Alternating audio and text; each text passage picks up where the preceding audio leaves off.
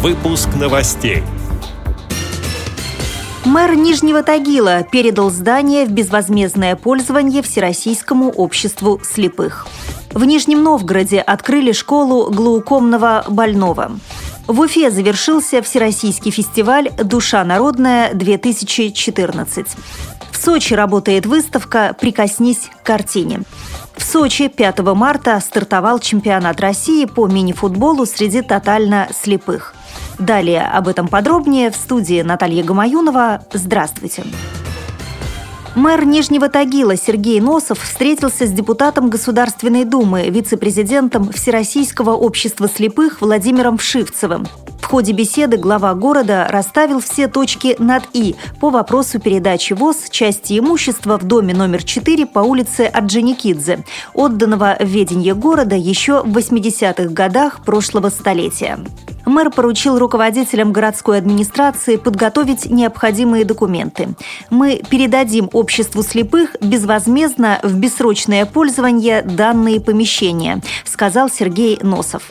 Как сообщает пресс-служба городской администрации, обсудили и проблемы нижнетагильского предприятия «Трин». Оно занимается изготовлением медицинских бахил.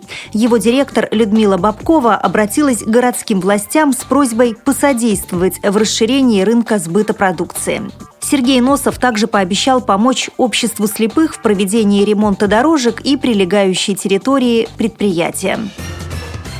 6 марта в Нижегородской областной клинической больнице имени Симашко состоится первое занятие школы глаукомного больного. Об этом сообщает пресс-служба Нижегородской государственной медицинской академии. Школа создана по инициативе кафедры глазных болезней вуза и Нижегородского регионального отделения Общероссийской ассоциации врачей-офтальмологов. Проект реализуется при поддержке Министерства здравоохранения Нижегородской области и больницы имени Симашко. Ромашка. Согласно пресс-релизу, из-за глаукомы у людей всего мира развивается необратимая слепота.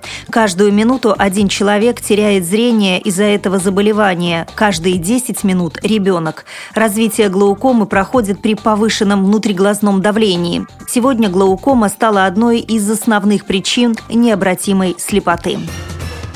С 28 февраля по 2 марта в Уфе проходил Всероссийский фестиваль среди инвалидов по зрению «Душа народная-2014». Этот фестиваль был учрежден в 2011 году Всероссийским обществом слепых и Национальным парадельфийским комитетом России.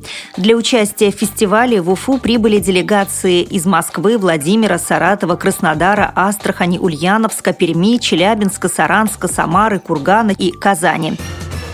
В художественном музее Сочи 5 марта открылась выставка, на которой картины разрешено трогать руками. Проект «Прикоснись к картине» адресован широкому кругу посетителей, в том числе и людям, которые в силу обстоятельств являются слабовидящими или абсолютно лишенными зрения. На выставке представлены картины сочинской художницы Ольги Хрисановой. Они рассчитаны на тактильное восприятие и обоняние посетителей. Сочи 5 марта стартовал чемпионат России по мини-футболу среди тотально слепых. На стадионе «Спутника» спортсмены разыграют медали первого круга 10-го юбилейного турнира.